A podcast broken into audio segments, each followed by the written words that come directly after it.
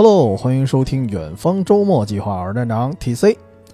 呃，这次节目已经年末了啊，啊，说聊点什么呢？其实最近我刚看完《悠悠白书》那个真人版，当时就想说，要不聊聊漫画原作啊？但是突然想到说年底了，有些事儿再不说就明年了，所以跨年之前吧。咱把有些话题，就是应该定格在二零二三年的怀念型的话题，那咱就先聊了吧。所以本期呢，我想聊一聊一些一些影人啊，一些影视圈的人，他们的就是他们的生命轨迹，确实是永远定格在了二零二三年啊。这些人。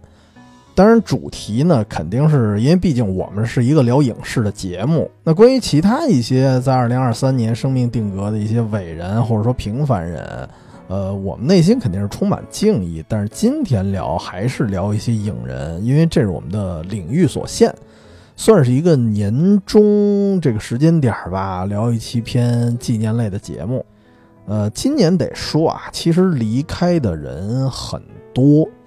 肯定按我自己的有限的一个了解啊，肯定是有侧重点的。我不可能每一个人我都聊到，因为并不是所有人的作品我都有兴趣观摩了。我的观影量就就还成吧，啊，就一般，所以只能片面的去聊聊。首先让我印象比较深刻的老几位啊，其中一个得提到香港赵本山啊，长得长得特别像赵本山的一个香港演员吴耀汉。基本上你能在早期的各种这个香港港产喜剧啊里面能看到他作为一个黄金配角出现，虽然不像吴孟达那样啊戏份那么多，就是吴孟达在周星驰的电影里，我甚至觉得他已经是那种就是可以分庭抗礼的一个双雄模式了，但是吴耀汉就属于。电影里边戏份不算多，但只要出场，绝对特别抢眼的一个角色了。就是我印象里啊，这哥们儿他能称得上主角的戏，也就是当时的港产剧了。就是我们当时那个港剧那期曾经聊过，就是《司机大佬》，但是大多数时候他还是配角。我自己来说，我印象比较深的就是《福星》系列，对吧？总得有他。他的特色给我的感觉就是一个特假正经那么一个人，就是脸长得特别严肃，然后再加上那个那个嘴有一点地包天儿，就就跟赵本山似的啊。但是行为很滑稽，就是这哥们儿是一种特别反差的那种喜感。然后关于他这个人呢，他当年是专门修习戏剧的，就是还很专业，他的表演功底，而且立志要成为东方的卓别林。所以你能看到他片子里啊有很多那个模仿卓别林的痕迹。我记得当时有一段特别经典的拳击戏，你可以去搜搜啊，你可以拿这个关键词就是吴耀汉，然后拳击啊，我估计应该可以搜到。那个就是致敬了卓别林的《城市之光》。他用一种就是特别，就是表情啊依然不变啊，保持非常严肃，好像打拳击那样。然后，但是动作又浪来浪张的，就感觉特别没有杀伤力。但是在别人放松警惕的一瞬间，咚一拳打过来那种，就是很鸡贼的一个打法。那个镜头就是完全模仿的卓别林啊。然后除了他，今年不得不说的还有一位，就是我我小时候啊。也不叫小时候，呃，差不多。小时候特别喜欢的，就是郭宝昌导演啊。很多人知道郭宝昌这个名字，应该是《大宅门》啊。当然，呃，当然后来就是因为《大宅门》这个热度可能过去了，然后知道这个人的，就如今年轻人可能不多吧，我觉得。但是当年这个《大宅门》这个剧相当火爆，它是以同仁堂为原型。然后讲了一个大家族企业的那么一个电视剧，那个年代，呃，应该叫行业剧还是叫什么呀？反正它整体就是讲一个行业的一个兴衰史，而且是从清朝一直讲到了解放，非常漫长的一段这个家族史。你可以理解为就是什么医药世家版本的《红楼梦》。大宅门呢，本身是郭宝昌啊，人家自己写的一个，算是小说，也算是剧本吧。就是在二零零一年的时候拍成了电视剧，当时咣一下就火了啊！基本上我觉得当时就是黄金时间看电视剧的家庭，全都在播这个剧。然后第二天，包括我们作为年轻学生啊，我们当时其实不怎么看剧，就是随着家长看，然后但是也看过几个镜头，可能到了第二天，我们都会聊一聊这个剧，然后聊一聊里面的情节。其实按理说啊，因为它播放的时候我们正上初中呢，我们那会儿其实还是看什么《名侦探柯南》，看什么看什么动画片呢。其实这种相对严肃的剧又不是偶像剧，对吧？但是基本上我们小孩子也在看，你就知道它有多经典了。然后后来出了很多什么，包括什么全家福啊，就是这这是一个电视剧的名字啊。然后很多剧其实大差不差，也是按这种模式来的，就是一个行业的一个兴衰吧。但是大宅门在这一堆里绝对是最成功，而且更加更加始祖的一版了。但是很多人其实，呃，确实是知道郭宝昌是《大宅门》的导演加编剧。刚才也说了，但是可能不知道，其实郭宝昌之所以能写出《大宅门》，他实际上是一个亲身的见证者。就是整个《大宅门》这个故事啊，他是用了他前半生的时间去打磨出来的。呃，理论上呢是一个小说，但实际上你可以理解为它是一个纪传体的一个故事，因为这个所有的故事啊，包括人物啊，包括这个大概的一个发家史，这个白景琦里面有一个呃主演嘛，就是陈宝国演的白景琦，他怎么怎么发家，这段故事都是按照郭宝昌的养父作为一个原型，你可以理解为就是一个回忆录。只不过加上了一些可能是虚构的名字呀，还有一些细节。而这位养父呢，就得提一嘴，就是他在历史上是确有其名的，对吧？他是同仁堂家族其中一脉的一个少东家，同时呢，到现在还有还有一个叫济南弘济堂啊，山东的一个医药品牌。这个人同时也是弘济堂的创始人。因为这个电视剧不是有一段也在演吗？演这个白景琦，好像，哎，我我现在记忆稍微有点模糊了啊，好像是惹了什么事儿啊，跑山东去了，然后到了山东又又创了个业。那么当时在山东的这段故事，就是弘济堂整个它成立这个过程啊，这么一个原型。而郭宝昌呢，作为他的养子，本来啊，郭宝昌其实是一个乞丐的孩子，就被收养了之后。享受过一段荣华富贵吧，但同时呢，也经历过家族的衰败，然后加上什么文革呀、批斗啊，然后包括他的书，他写成书之前也是几经周折，然后先是被养母把手稿给烧了，因为毕竟那时候啊，人人自危，觉得哎呦，这个自传性质这本书别当成什么证据啊，所以当时就养母是为了安全起见就给烧了。然后后来郭宝昌又继续写，又重新写了一遍，然后又又加上什么跟老婆打架呀，什么各种事儿啊，然后又被烧了，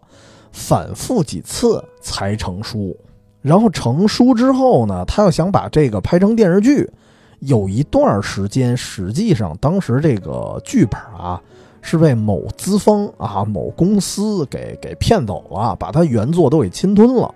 这个得提到一下，当时陈宝国这个演员，陈宝国。这个演员，我觉得他从就是从当年这件事儿上来说啊，他的气质其实真的很像白景琦，就是很很霸道啊。同时，他也不光是就是穷霸道那种啊，他是很有正义感，就是在该霸道的时候得显示那种霸气那么一个人。陈宝国确实也是这样的做法，就是当时，呃，当时本身也是找到陈宝国去出演这个电视剧。但是在此时此刻呢，就是第一次想拍的时候啊，郭宝昌被资方给架空了。本来资方是想直接把郭宝昌给踢出局，然后他们自己拍。这时候陈宝国就发话了，说如果把他一个真正传出这个剧本的人，并且是一个见证者的人，你给他踢出局了，不让他当导演，那我也不拍了。所以有这么一个人的支撑啊，最后几经周折，郭宝昌才把自己的剧本才拿回来。然后重新又拍成电视剧，然后这个主演当然依然定的是陈宝国。当然，这里面最重要的还是郭宝昌人自己，就是你能听出来，他无论是自己的人生，还是他的作品，都是几经大起大落啊，然后最后才开花结果。所以，其实《大宅门》除了说，客观的写了一些家族的一些故事之外，我觉得他更多的还有一种就是情绪的表达，更像是一个饱经沧桑的人，并且见识过命运的浮浮沉沉的人。然后他通过一种你可以理解为就是杜鹃啼血的方式啊，最后才成型了我们能看到的一个电视剧。那么这个东西叫什么？这个东西就叫心血，而付出了心血的东西。它才是有血有肉的作品，所以这就是为什么当时《大宅门》看的那么深入人心。但是后来，其实郭宝昌也有一些其他的作品，但是跟这个比起来，就实在是没法比了，就已经到达一个天花板级别了。所以说，不是郭宝昌他后后 后继不足啊，不是他后来能力不行，而是，呃，《大宅门》确实本身来说太成功了。而一个导演、一个编剧，他一辈子有这么一部戏，其实已经足够了。然后在今年郭宝昌导演去世的时候啊，郭导去世的时候已经八十多岁了，所以总的来说，对于年龄来说，还是对于他的人生来说，应该都算是喜丧吧。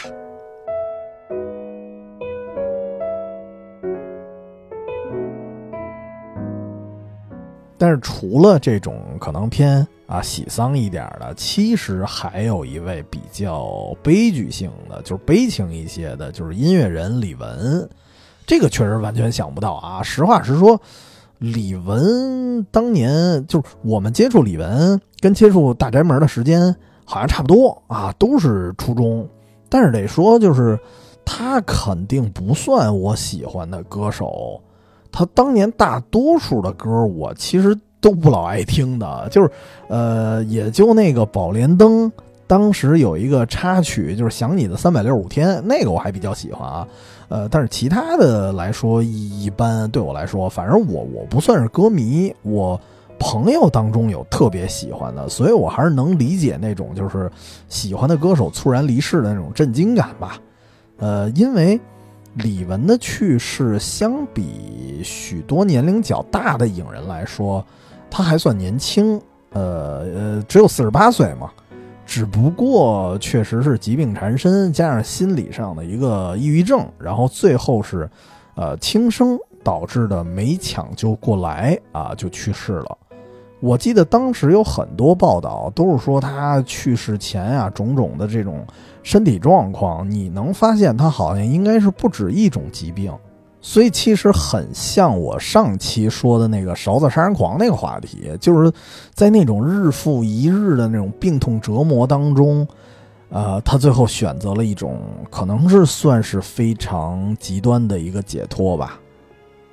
所以这种方式对我们来说，就是一想起来还是觉得挺挺突然的。而且他的离开，我觉得会有一种就是另外一重意义，就是他本身啊，你算起来曾经算是一个非常的风光无限的一个歌手，而且我印象我们上初中那会儿，他特别火。虽然我对他的歌不感兴趣，但是你能看到他那个台风、那个火辣的造型，然后包括他那个特特狂野那个飙高音那个感觉，然后包括他穿的衣服啊，经常是那种。不灵不灵的，带闪片的那种，就是，呃，我觉得他那个造型，然后他的那种审美，真的是可以代表千禧年那个时代非常特殊的一个审美，就是我可以说他算是 Y2K 女孩的一个代表吧。所以他的离开，就是除了一个歌手的猝然离世之外，我觉得。对我来说，它更像是一个对千禧年文化的一个告别，就是相当于又一个千禧年的标签儿啊，一个千禧年的标志离开我们了。当然，除了以上几位啊，一些人咱们还是算年龄比较大，算喜丧。然后像李玟这样的，可能我个人没什么感情。但是除了他们以外，其实有一些算是我们今天节目的一个重点，有两位啊。呃，对我个人来说，其实冲击还挺大的，就是既没想到，也觉得心有不舍的一个人。其中一位就是前段时间刚刚去世的周海媚，所以关于她今天的篇幅可能会多一些啊，因为她是我们八零后的女神吧，啊，其实也应该算是七零后，因为前段时间也不是前段时间，有段时间了，跟我表哥聊天，他是七零后嘛。他也特别喜欢周海媚，所以我觉得应该是七零八零共有的女神，所以他的去世会你能看到很多很多媒体啊都会提到说周芷若啊不在了，因为很多人啊就是接触他的影视形象的时候，呃，应该就是《倚天屠龙记》的周芷若，而且在很多人眼中这是一个呃近乎完美的一个周芷若的版本了。所以，当他离开的时候，我不管是从呃朋友圈来看啊，还是从这一些媒体的一些口风来看，很多人会直接的把他等同于周芷若。但是呢，呃，也得说，就是本期节目啊，当然包括我们自己节目，我一直就是比较个人化一点儿，所以我可能从我自己认知的一个角度啊，一个方向去聊。因为其实在我看来，呃，我一直对金庸的作品。呃，无论是原著啊，还是影视剧啊，我接触的都特别晚啊。加上小时候我不怎么爱看电视剧，所以其实马景涛那那版的《倚天屠龙》，我我那一代啊，我那一代人确实是赶上了，但是只是我是个特例，就我没有系统的看过。我当时就是觉得主题曲还算不错，对吧？周华健那个《刀剑如梦》，但是电视剧我。虽然看过，但是看过不多，就没怎么看。只能是说呢，就是从很浅显的角度来看，就是我当时就觉得，哎呦，周海媚演这个周芷若，我甚至当时我好像我都没记住人名字叫什么，我就记得周海媚，然后然后演了一个也是姓周的那么一个人，然后就觉得，哎，挺好看的。而且尤其是让那个赵敏啊来来衬托了一下子，因为。就是不得不说啊，就是我们那代人对赵敏这个这个演员，因为这版的演员是叶童啊，就是我们那代人对叶童的了解可能还停留在就是《新白娘子传奇》许仙啊，他的造型还是一个文弱书生的一个造型啊，是一个男人的形象，所以。我倒不是觉得人家不好看，而是我自己来说有一点固定思维了，就是觉得他好像就适合演男的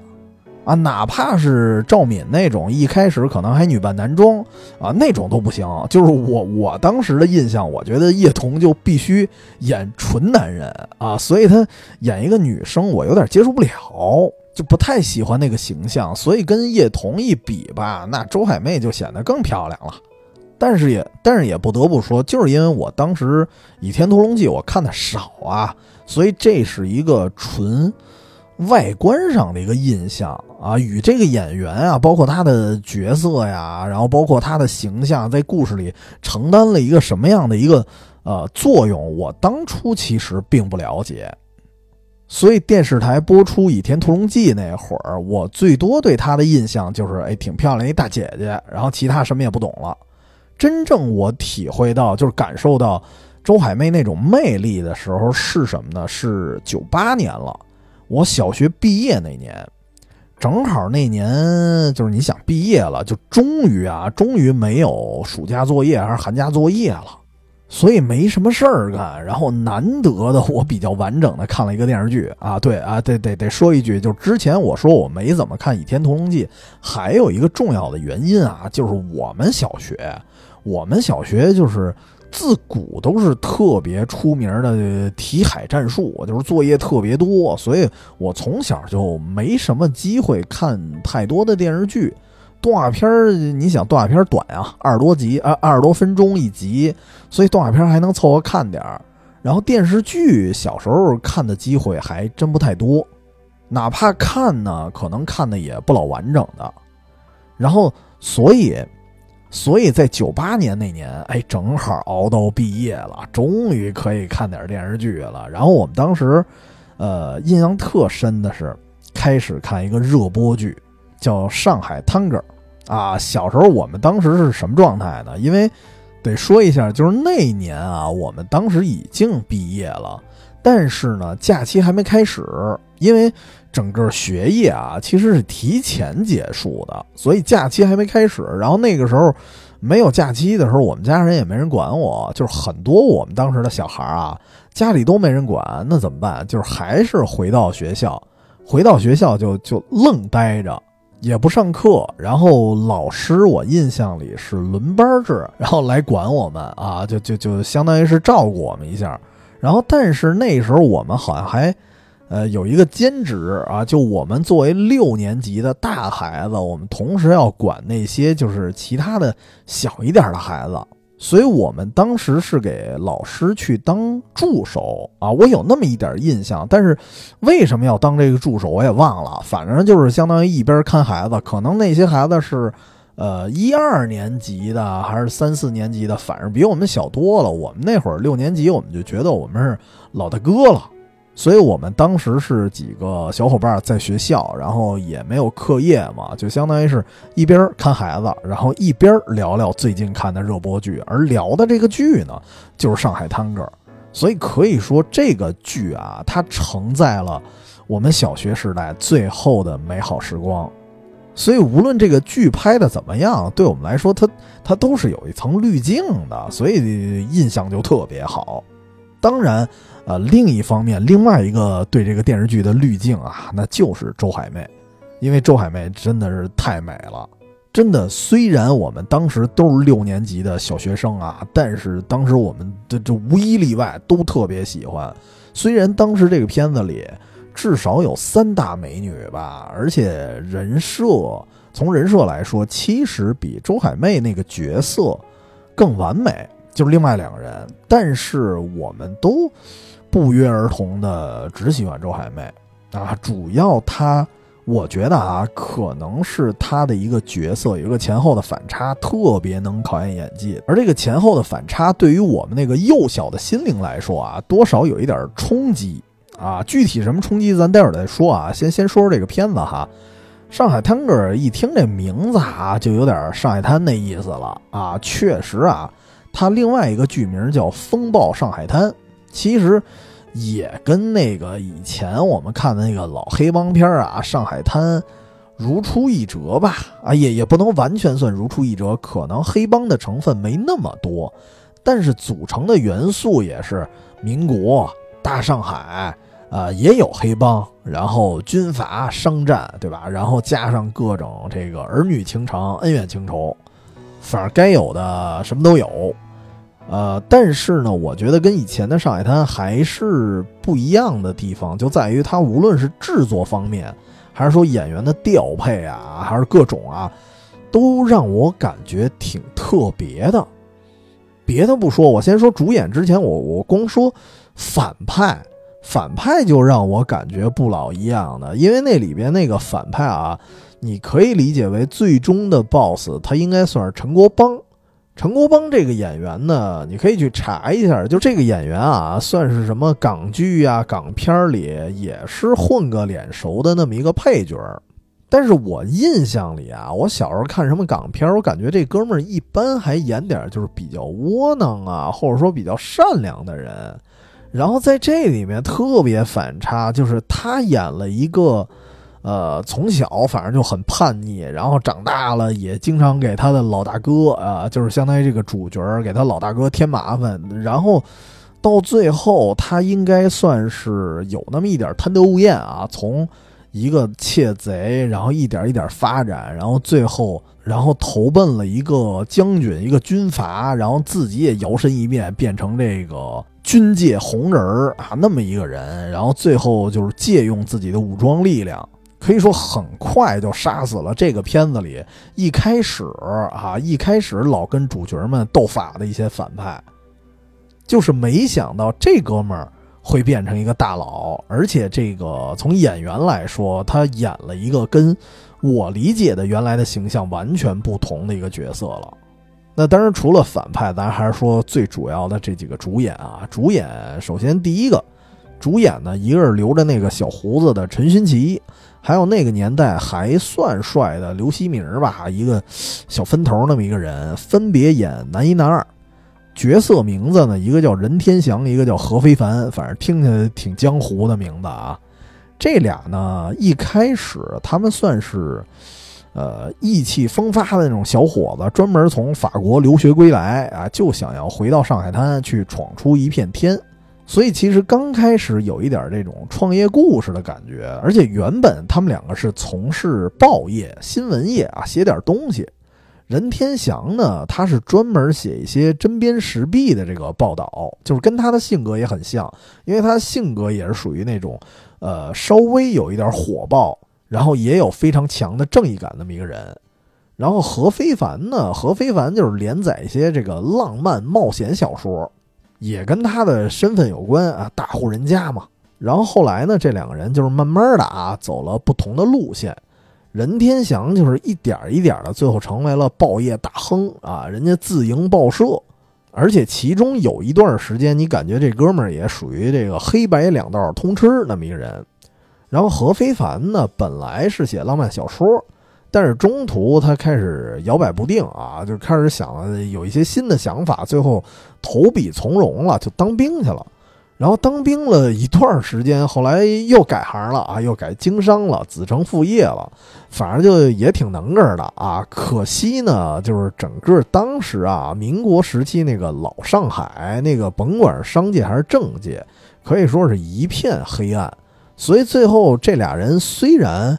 达成了自己的一部分梦想，但是这一路可以说是失去太多了啊。到到最后结尾的时候。何非凡是最后远走法国，然后又离开了，然后任天祥是选择继续留在国内啊，就这么一段，跟上海滩那种纯纯的帮派斗争可能还不太一样。这里面还有更多的有一些理想主义的元素吧，没有说那么一条道走到黑的啊，就是纯黑帮倒不至为。那么刚才说反派本身他的人设很特别啊，然后其实。主角我觉得也挺不一样的，就是陈勋奇演的这个任天祥啊，得提一下，就是最开始啊，他跟何非凡啊，他们俩人一块儿回国的时候，从一些对话能听出来，就是你感觉任天祥啊，他以前好像是混混社会的，混黑道的，然后包括任天祥以前的这个朋友圈子来看，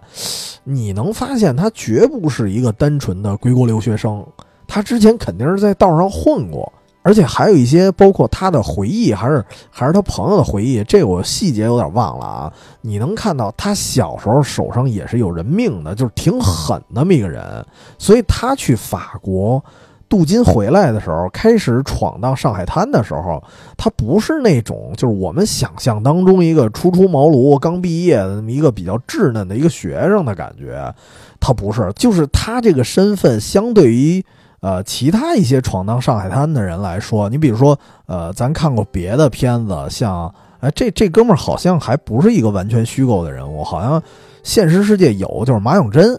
马永贞他算起来是一个从农村到上海，然后才开始混黑道，所以最初还有一些质朴感啊，这哥们儿。但任天祥不一样，任天祥更加复杂。他一开始你感觉这哥们儿就不是一般人，所以他开始开报业的时候，他的创业史啊，他创业的过程中其实有很多手段，你可以理解为都都是涉黑的。所以这样的主角会让我觉得特别像很多什么，呃，反英雄啊，带引号的反英雄这一类角色，就是不是那么光明磊落，但是他有自己的一个行为模式的那么一种人。只不过呢，这个角色当时我看的时候啊，让陈勋奇来演，我其实最开始有点不太适应，因为什么呢？就是。以前的概念里啊，我老觉得只有什么周润发，然后吕良伟那种才适合演这种上海滩的歹楼，对吧？脸上你得有肉，你得圆巴乎的，就是才能显示出这种大佬他生活条件比较好的那么一个状态。就是陈勋奇给我的感觉就是太消瘦了，就是他不够富态，他给我感觉就特苦。所以最开始有点不太习惯这个人的造型，但是也得解释一下啊，就是陈勋奇如果不熟悉啊，我一直说这名字可能没印象，所以我得解释一下，就是这个人算是香港影视圈的一个全才。真的他不光是什么都会，而且每样东西呢，能都都能整出点名堂来。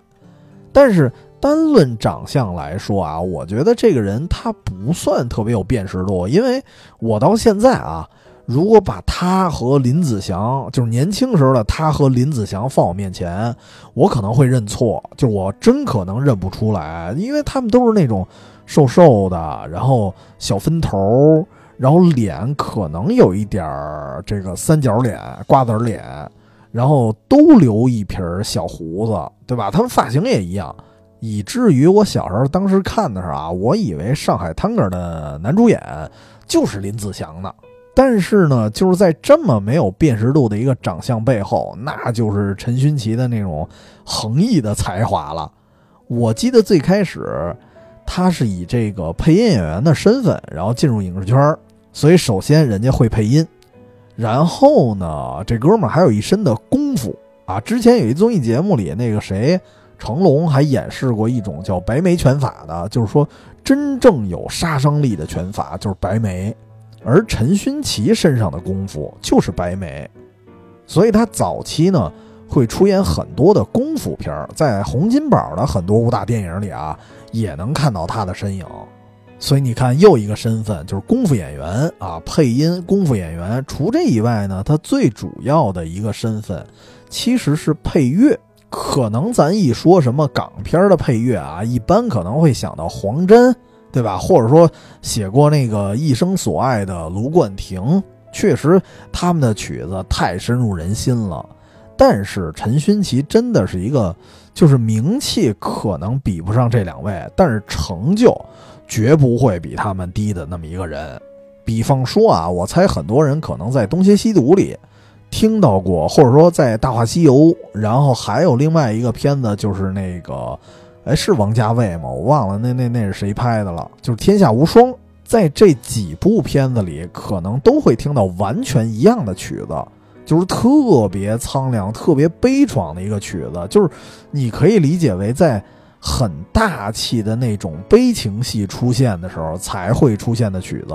这个曲子叫《天地孤影任我行》，就是陈勋奇作曲的。你不用专门去搜这首歌啊，其实你可以搜一下那个《大话西游》紫霞仙子死前的那场戏，就是这支曲子，就非常烘托情绪。所以这个曲子当时在不同的电影里啊，都曾经被用过。但是除了这以外啊，人家不能光指着一首曲子活着啊，就是可能很多人应该也看过王家卫的《堕落天使》，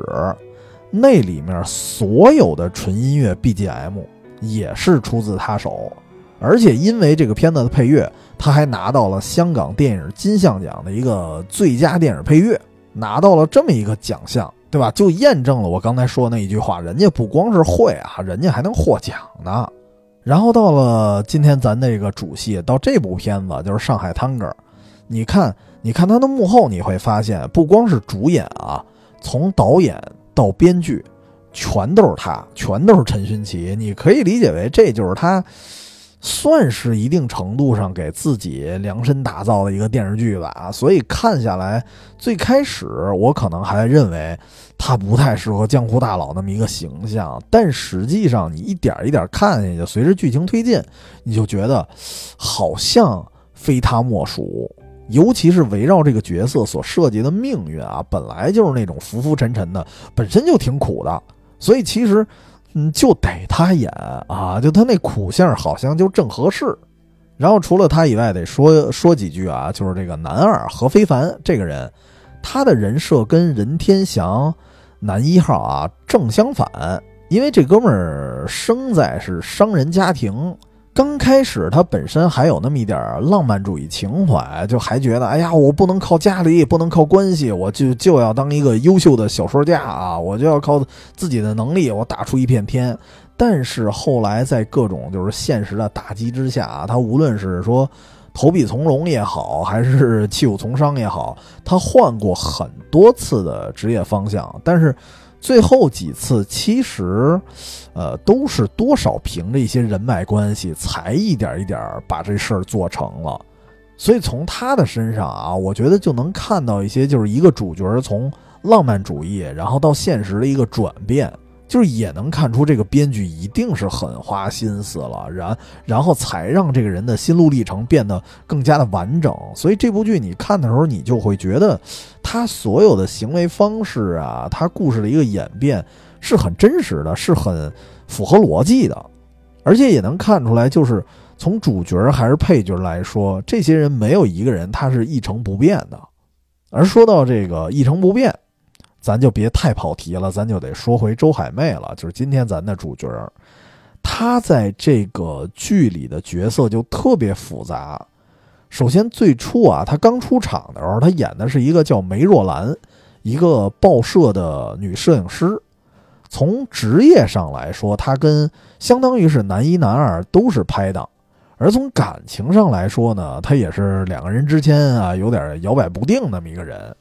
所以当时，所以当时他这个角色对我们当时这帮小孩子来说啊，有那么一点又爱又恨，就属于这里面。你看几大美女啊，林心如也出现了。呃，林心如演一个在法国文化熏陶下长大的那么一个小丫头片子，就属于特别敢爱敢恨的。然后还有一个呢，就是陈孝萱，她演的是一个上海头牌的啊前前上海头牌交际花但是内心呢，其实非常痴情，所以其实这俩美女按理来说啊，都比周海媚的人设其实更加完美。但是当时在我们眼里，就是为什么还是觉得第一就是梅若兰呢？我觉得可能不光是好看啊，就是因为刚刚说的陈小萱还是林心如，就是呃林心如可能是当时太年轻，可能差点意思啊。所以比不上周海媚，然后陈孝萱绝对是大美女。如果不熟悉，你可以去查一下啊，她颜值绝对不输周海媚。但是呢，可能正因为周海媚这个梅若兰这个角色，她的特色跟两位男主是一样的，她的角色是一直在变化。从最开始，我觉得她跟任天祥这个人很像，就是都有点工作狂，然后都挺意气风发的，然后为了工作甚至可以涉险那种。因为他们俩都是那种关注针砭时弊的那种新闻话题嘛，肯定会有一些风险。但是后来呢，因为毕竟人家是女孩子，所以他会喜欢上何非凡那种浪漫。毕竟何非凡是富家子弟，然后写的又是爱情小说，他可能更懂女孩儿。然后这俩人本来呢，马上就要定情了。然后因为又发生了很多啊意外，然后然后梅若兰也发现，哎，任天祥属于那种比较护短儿，而且也是有那种霸气的一面，所以他最后还是决定跟任天祥交往。但是再然后呢，你看又反复了，因为任天祥被诬陷入狱。这个时候，梅若兰选择就是不相信他，因为确实啊，这里面这个听起来感觉这个梅若兰有点绝情啊，但是你确实从上帝视角来看，确实任天祥这个人为了报社的发展，他确实曾经做过很很下作的一些事儿，所以在三观上，他也跟梅若兰，然后跟何非凡也发生过几次冲突，所以这次的一个事件啊。也让梅若兰就是彻底的无法相信他了啊，就彻底的倒向何非凡一边了。于是最后这个梅若兰又跟何非凡又在一起了啊。乍一听就是是不是觉得挺绿茶啊？早期的绿茶游走于两个人之间啊，谁能满足他他就跟谁。但是唯独有一点让我觉得就是可能没那么绿茶的，就是他最后啊这次的离开非常的决绝。而且其实后来就是她的，相当于她变成她老公了，就是何非凡。经过几次打击和大起大落，然后梅若兰对他都不离不弃，所以这一点还是挺坚定的。就是首先说这个角色啊，我乍一说听起来感觉不怎么讨喜的，但是他能让我到现在我记忆犹新啊，就是以至于周海媚的众多角色里，我一想，我第一反应还是上海滩哥。为什么？我觉得可能是俩原因吧。第一个就是形象上的多变，或者说或者说也有颠覆。就是以前一说周海媚，要么就是古装，对吧？周芷若嘛，要么就是现代剧。但是看完了这个之后，我就觉得，我个人觉得她其实更适合民国剧啊，因为不知道为什么，我说不上来，就是我老觉得她本身长了一张现代脸。就是其实我倒觉得周海媚她不太适合演周芷若，就是我我也不知道为什么，就是我觉得她可能更适合一些呃现代的一些角色，或者说近现代吧。尤其是看完《上海滩歌》，我就觉得就是民国的那种服饰好像更适合她。然后加上这个剧里她的形象，其实呃颠覆过好几次啊。就是一开始她还是女摄影师的那时候，她穿的那个衣服啊，你感觉相对来说朴素，然后加上又有一点这种知识女青年那个感觉啊。然后后来呢，她跟何非凡在一块儿了，她相当于嫁入豪门。那个时候就开始穿一些就比较欧式的一些裙子了，就很阔太太啊。然后这时候你发现，哎，好像这个造型她也撑得住。然后再到后期，因为家庭可能没落啊，各种原因啊，其实他的衣着也也朴素过一阵儿，纯朴素的时候，所以变化了几次啊。所以这片子看下来，就真的给我一种就是像是一个周海媚的民国时装秀。各种身份的服装，他都能 hold 住，所以这就让我觉得，就是比起其他的片子啊，比起他以前的片子里的一些角色，我觉得就能更多面的去看到他各种形象，所以这是我特别喜欢这个演员的原因之一。那么之二是什么呢？我觉得就是演技了。呃，必须得说啊，我们当时我记得，包括什么周海媚呀，包括李嘉欣呀，还有周周慧敏啊，反正当时什么可能是香港小姐出身的女演员啊，或者说那会儿就是长得比较漂亮的女演员，特别容易被各种媒体抨击，说什么这花瓶啊什么的啊。如果一旦她接着不好的剧本，那可能就被骂惨了。反正周海媚绝对是当时也被抨击过的对象，但是我觉得就是周海媚在这部戏里，她演的真挺出彩的，因为她，她不光是服装啊、态度啊、人生理念啊这些东西，他出现了好几次的转变，所以他在这里面跟林心如和陈小轩所扮演的那种一如既往的那个角色，他是不一样的。因为他前前后后他是完全不同的那种特点，所以这一部戏里他要把自己的那种表情啊、他的态度啊，他他要转变好几次，这个我觉得挺考验演技的。而且至少我看的时候啊，就是最近我又简单回顾了一下。没来得及完全就是大幅度的啊，所有篇章都看一遍，我就看了那么零星的几个片段。我觉得他演的是真不错，尤其是后期啊，到呃电视剧的后期，他已经不再摇摆了，他相对来说就是已经变得比以前更加的笃定、更加坚强。之后。他跟之前摄影师时期是完全不一样的风格，不是因为他穿的衣服特阔太太了，我觉得最主要就是表情。当时他有一个特别经典的表情，就是他特别喜欢眯起眼睛，然后有那么一点点扬着下巴看人，所以那个眼神会让你觉得这这像是一种可能有一点毒辣啊，然后可能有一点质疑的那种眼光。反正我我看这个表情的时候，我一点抵抗力没有。我就个人觉得非常有魅力。就是，呃，后来我发现他有很多影视剧，凡是他要演到一些蛇蝎美人的那种状态的时候，最常用的就是这个表情。我不知道是不是在这个片子里定型的，但是在这个片子里，确实这个表情出现了很多次。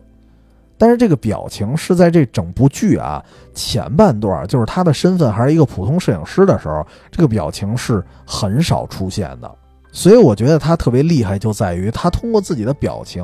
把这个人物前后的身份他已经区分出来了。所以我觉得就是《上海滩儿》这部剧对于周海媚来说是完全可以体现她演技的啊，当然呃除了演技加上形象的一部戏了。啊，但是说到这儿，其实我还想起一事儿，就是这片的主题曲也有点意思啊。这个片头曲的名字叫《午夜无影》，听起来特别没名儿啊。但是这个片子啊，首先这个这个曲目还挺点题的，因为他每次出现都是在一个极度的喜悦或者说极度的悲伤这些事情的时候，然后都会出现一支。啊，探戈舞甭管是谁跟谁跳，反正总得有这么一段舞戏。所以这个主题曲呢，一般也会在那个时候会出现。所以这个主题曲其实也挺点题的，它不光是当片头曲，在剧中也出现了很多次。而这个曲子的演唱者啊，这首歌的演唱者，如果你注意的话，就是你，当然你不用看那个名字啊，你可能一听，如果熟悉的话，也会听出来，就是成龙啊，不是不是同名同姓啊，他真的是成龙，就是他唱的，因为成龙唱歌其实还挺好听的啊，他嗓子大家应该比较熟悉了，你从那个《北京欢迎你》，你就能听出来成龙的嗓音不错，而且他当年也唱过很多电影的主题曲，你像那个。电影版的《倚天屠龙记》就是那个李连杰演的那个主题曲，就是成龙唱的。但是他给电视剧唱主题曲，我觉得还是挺少见的。尤其是这首歌啊，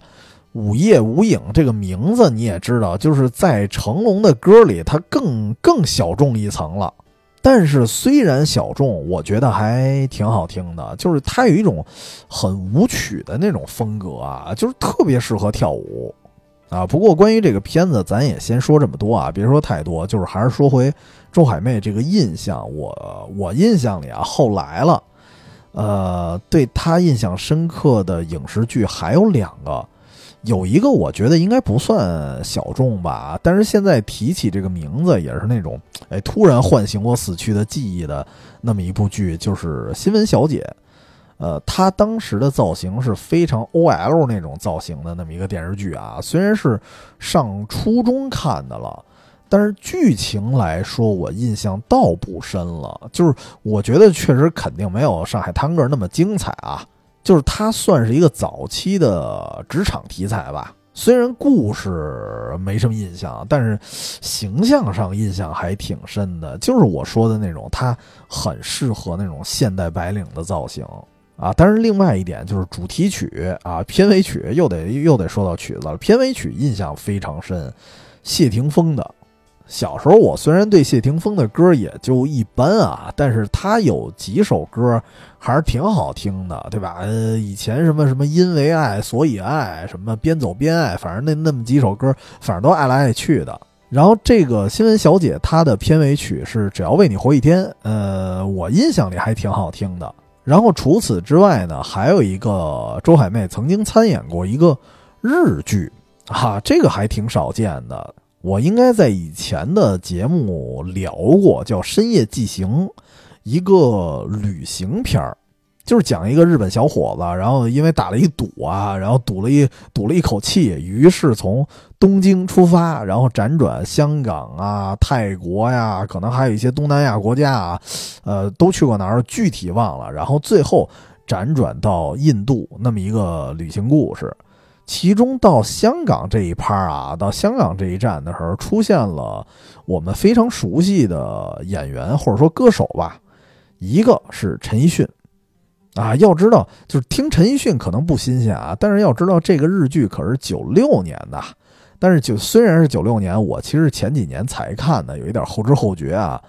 呃，当时的陈奕迅，我觉得啊，九六年应该没什么名儿吧。所以没想到在这里，他是一个演员的身份出现的。他演了一个非常好客的一个香港小伙子，演的倒还不错，很自然。然后另外一个人就是周海媚，演的是一个算是风尘女子，然后住在这个地儿啊。凡是看过一些港片的，应该都很熟悉，就是重庆大厦。她是重庆大厦里的一个女房客。就是后来啊，我就是前几年才重看的这个电视剧的时候，你你想啊，这个电视剧是九六年，其实比《上海滩歌》要早，所以看完了这个片子之后，我越发会觉得当年部分媒体啊说什么周芷若啊，不是周周海媚是花瓶，这个有失公允，因为虽然在这个日剧里，就是周海媚的戏份不多。但是他那种把那种风尘气演出来的啊，演的也是媚劲儿十足，就是我觉得真的很厉害了，就是真的比如今哈某些啊，就某一批女演员比起来，可以说当年被誉为花瓶的那些人，都已经算是冤枉了。但是很可惜，就是不久前，一开始我还真以为是谣言呢，然后结果两天之后就确认了，就是说周海媚因为红斑狼疮的加重就去世了，而且正好我是前几天啊，我还看到，正好看到另外一个豆瓣一个帖子说，其实，在九九年的时候，当时有一本电视杂志就已经提到过了。周海媚在参演电视剧叫《纵横四海》，那跟陶大宇演的吧，在演那个电视剧的时候，后半段其实已经开始用替身了，因为那个时候因为红斑狼疮的发作，他就已经要暂别影视圈了。后来陆续其实也参演过一些片子，但是就是不多了，量也不大了。所以后来他几乎是被我们这些啊当时的小粉丝们遗忘了啊，直到我记得，呃，也得说是几年前了，二零一一五年左右，我当时是去贵州去旅行，然后当时去了一个古镇啊，我没想到在古镇上，呃，在一面墙上我看到了周海媚的广告。然后当时也也是有一种就是哎呀记忆突然被唤醒了一个感觉，因为确实在很多影视剧上，呃，有段时间我们没有看到他的身影了，或者说至少他不是主角儿，所以那个片子我们当时可能也没看。然后那他如果演配角的话，也被我们错过了。但是后来呢，从一些新闻，其实我一直知道他就是搬到了北京那个顺义。啊，找了一个可能郊区，然后过一些田园牧歌的一些生活。就是他在北京这个事儿是我知道的，但是我不知道的是，他其实一直在养病，所以去世这个消息对我们来说还是真的挺突然的。那么同时，这个消息也会确实会让我想去回顾一下他的片子。那对我来说，或者说如果啊让我安利一部呃他的剧的话，那我推荐的真是《上海滩歌》。啊，也得说，不光是因为他，是因为整部剧的制作水准来说，我觉得都还都还不错。那说到这儿呢，我也得说，本期啊，我不可能说一一回顾所有的人。我想说的主要是一些，就是当我听到他们去世的消息那一瞬间，很震撼我的人吧。那么除了周海媚以外，另外一个肯定就得提到《老友记》的钱德勒啊，他的扮演者马修派瑞。这个得说啊，就是他跟周海媚还有一个特别大的不一样，就是周海媚是我完全没想到，而马修派瑞是你可以完全可以预料到他的死亡，但是就挺不愿意接受这个事儿的，因为什么呢？因为也加上最近身边我有些朋友啊，我知道他们确诊了抑郁症，就是一方面希望他们好起来，但是一方面你要知道，当我看到了呃这些。这些知名人士啊，因为抑郁症而自杀，或者是因为种种形式去世的时候，我看到这些消息的时候，我会越发的替那些朋友去有一点担心吧。因为这个病症确实远比我们想象的更洪水猛兽一些。然后同时也不愿意接受这个现实的一方面原因，就是，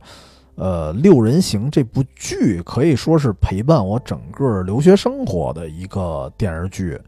就是。他们在我眼里已经都不算是说虚构的角色了，真的是拿他们当朋友。所以当有一天你告诉我说从此六人行只剩五人的时候，你知道，就是这种感觉，就是这段青春再也没法完整了。就是我可以接受，比如说未来随着他们的年龄增长。会越来越不完整，对吧？那但但是那是未来啊，对吧？未来我也老了，或许我会慢慢的学着接受。但是我会觉得你，你想现在才多少年呀，对吧？六人行就少一位了，这个就这个时间啊，就时间感觉很郁闷的事儿，就是你说说长吧，它不算长，但是你仔细想想，距离六人行第十季全剧终啊。距离二零零四年其实也过去快二十年了，所以也得说一句啊，其实《六人行》，呃，关于这个剧的节目，我其实一直想录啊，但是一直没录。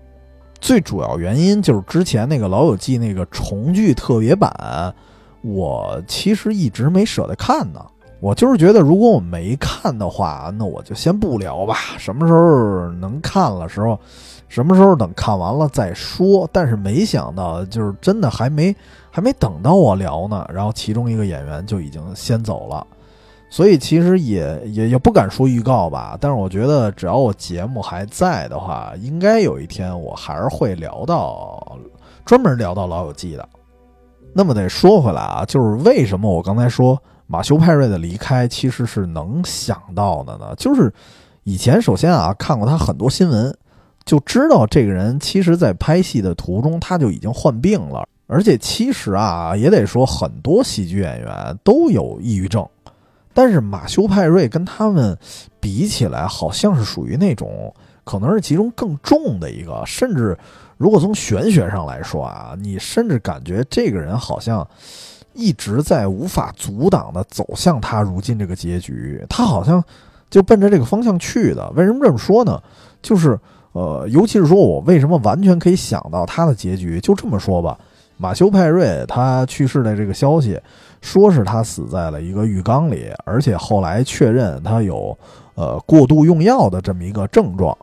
这个场景啊，其实早在二零零七年，他自己主演的一个电影里就已经体现过了，一模一样。而且那个片子他讲的故事就是某种形式的抑郁症。因为这个得说啊，就是我当年看完《老友记》之后。我因为太喜欢这个片子了，然后又特别喜欢这些演员，然后同时也觉得就是挺奇怪的，或者说挺挺遗憾的，就是觉得好像在电视剧里他们都演技都很棒嘛，但是在电影这个领域好像很少见到他们啊。当然，尤其是男主演啊，男男演员啊，这里面其实你看，其实女演员啊，就是莫妮卡啊，还有 Rachel 啊，他们在电影领域片子倒还。挺多的啊！之前我不是录过那个《惊声尖叫》吗？《惊声尖叫》系列历代的女二号都得有莫妮卡啊，都得有莫妮卡这个演员考特尼·寇克斯。但是男演员演的电影倒不算多。然后我就当时确实有一点好奇啊，我就挨个查了一下他们各自出演过的一些其他的电影。然后同时呢，我觉得我比较感兴趣的啊，我就挨个都看了一遍。但是唯独看马修派瑞的时候啊，就是得也得说一下，之前看大卫休蒙的，就是那个 Rose，还有那个那个 Joy 他们演的一些片子，我觉得尤其是 Joy 还专门推出一个乔伊传，就是相当于是老友记的一个后传，或者说一个独立的一个外传，我觉得都还好吧，至少他们。演的戏里，大卫休蒙可能显得有一点点忧郁，但是是忧郁，他不是抑郁。但是唯独看马修派瑞的片子，你感觉他的片子就一水儿的啊，都特别丧。我先是就是我的顺序可能是乱序的啊，我先是看的他的《重返十七岁》。那个重返十七岁那片子算起来是一个大俗剧本啊，也也好像应该翻拍过，就是讲一个中年男人啊，中年危机的那么一个人，突然有一天重返十七岁啊，重返青春，然后他怎么去重新面对生活，有这么一个故事。然后等他恢复到这个中年状态的时候，又重新振奋啊，大大差不差这么点故事。所以其实这个主角啊。主要是演十七岁状态那个小伙子，那个小伙子戏份更多。马修派瑞演的这个，相当于是主角的一个中年状态，其实戏份肯定没那个小伙子多，但是呢，他已经就是戏份没那么多啊，已经足以给你留下一个特别苦大仇深的那么一个形象了，那么一个印象了。那里我记得就还有一段是他想。站在一个桥上想自杀的那么一个景象，所以当时我就觉得，我觉得你看马修派瑞明明是《老友记》里啊，我觉得他是最有幽默感的那个人了，怎么演的东西演演的其他的片子都那么丧呢？我其实也有点适应不来。然后直到呢，我看到了一个比《重返十七岁》更早的一个电影了，就是我说的那个二零零七年的。如今呢，我搜这个电影的话，它它的中文名啊叫《麻木》，其实就是英文的电影名的一个直译。但是我记得啊，我印象里第一次看这个片子的时候，我不知道是不是我记错了，但是我印象里中文的译名，呃，就叫抑郁症。我不知道这是不是说当时的什么盗版字幕组啊，他们通过对这个片的理解，他们给这个题目去引申了一下。所以当时我印象里，我看的中文名儿就叫抑郁症。这个我不知道是不是我印象模糊了啊？不知道对不对？反正如今这个官方的名字，呃，中文官方的名字是麻木。这里头就演呢马修派瑞这个角色，他因为什么？包括有家庭的原因啊，然后，呃，你能看到他的母亲是那种对孩子啊，对几个孩子非常区别对待的那种家长，然后父亲呢属于那种就是身体可能也不老好，然后在家里也比较弱势一点的，是那种让马修派瑞特别害怕失去的那种亲人，然后还有马修派瑞的哥哥。就感觉是一个特别没礼貌，然后特别不怎么关爱自己家人的那么一个人，所以你能看到他的家庭肯定有会有一些负面的原生家庭的要素，然后加上这个主角他自己的什么社交啊、工作上可能有种种压力吧，造成他突然就得了一种病。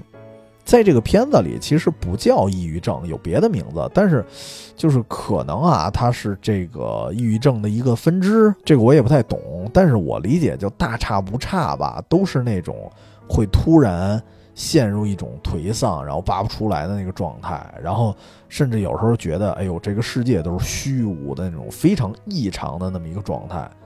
所以我觉得跟抑郁症可能差不多。然后这个片子里，马修派瑞他就。呃，不断的通过，比如说换医生啊，换各种药啊，然后也也其实，在试图寻找家人的一些倾诉，但是感觉这家人也不老靠谱的，或者是呢，他会通过爱上一个女孩去改变自己，但是到最后，其实虽然他演的好像是跟那女孩在一起了啊，最后结尾处理的稍微模糊一点，但是你的感觉就是他的病可能并没有好，就是结局还是挺丧的。所以这个片子对我当时来说，就是还挺异类的，因为它非常纯粹的在讲一个人如何对抗心理疾病的故事，没有特别复杂那种什么起承转合。你甚至我觉得这个片子完全可以当做纪录片来看。所以我为什么说这片子对当时的我来说有那么点异类，就是因为我那会儿看的都是叮了当啷就是瞎打，对吧？就是热血动作片儿，这种。纯治病的片子，要不是因为主演是马修派瑞，我基本上就不会接触。但是反而呢，通过这片子，我确实看到了，其实马修派瑞在《老友记》之外，其实他是一个很忧郁的人，或者说跟呃，我觉得跟吴孟达可能那种是类似吧，就是作为一个喜剧演员，他成名的，但是更多的时候，他愿意去出演一些悲情片儿。是这么一种人，这是我当时的理解。我认为这只是他演员生涯上的一个选择而已，顶多就是性格问题和这什么病症是无关的。然后直到后来我才看到，就是因为我也会关注这些演员的一些近况啊，我才发现他的抑郁不是表演，是真的。这就是让我们作为一些老观众非常无力的一个状态。尤其是在他去世的时候，我才发现其实《麻木》这个片子。真的就跟玄学一样，就是已经命中注定了他的结局。当时《麻木》这个片子，你看，呃，如果你去看一看一遍的话啊，你发现除了从感性上去表现他的那种抑郁，其实有很多很多他的实际行为的一个描述。比如说他逛超市，他会特别按捺不住的想想在这个超市里偷一根笔，其实不是为了偷东西，他单纯是。心理上的一个问题，他如果不偷这根笔，他心里某一种压力就完全没法释放。还有呢，就是刚开场，当时演演了一些戏啊，就是他为了这个排解情绪啊，然后会过量的嗑药，以及呢。有一个他躺在那个浴缸里昏昏沉沉那么一个镜头，然后用一块布盖住脸，那布反正也也特别脏啊，就一看跟一块抹布似的，黑了吧唧的。所以当时那个场景啊，那个电影里的场景，就让我觉得他是在试图自杀。然后直到今年发生这个事儿的时候，我脑子里第一反应就蹦出了当年那个电影的画面，不就是同样的方式吗？你感觉那简直就是一个十多年前的一个电影场景的一个重现。所以，作为一个就是，呃，正好当年看过他这部电影，然后并且对他有一定了解的人，我觉得他最后的结果真的是能够预料到的吧。只不过呢，就是得说我们可以预料的那些分离，但是不代表我们不会为此悲伤吧。所以我记得当时看到那个噩耗的那天啊，我就写了一个留言，就是“世间再无钱德勒了”。那么一个给大家快乐的人就那么没了，所以关于更多呢，我不聊太多啊，因为反而对于六人行来说，我应该会单拿一期来录，所以关于这个人这个事儿，咱就说这么多。然后最后已经聊这么多人了，我其实想说一个事儿啊，就是想起另外一个事件，作为今天啊以及呃今年这个节目的一个收尾吧。就是这个人，他不是影视圈的人，但是最近确实引起了很大的一个反响，就是清华的那个学生朱令，对吧？关于他的一个投毒案，这个事儿真的是我小时候就知道了，因为我妈当时都提醒我，因为我妈是这个大学的保卫工作者嘛，虽然不是清华的啊，但是对于当时的那些大专院校。所有的保卫处这件事儿都已经传遍了，就是所有人都非常的警醒，一度真的好多，包括学生都有一点人人自危。这个一直到我上大学，因为你要知道这个事儿是九十年代发生的啊，我上大学是零几年了，都已经隔了很多年了。我上大学之前，我妈还提醒我说：“你喝水一定看好自己的杯子啊。”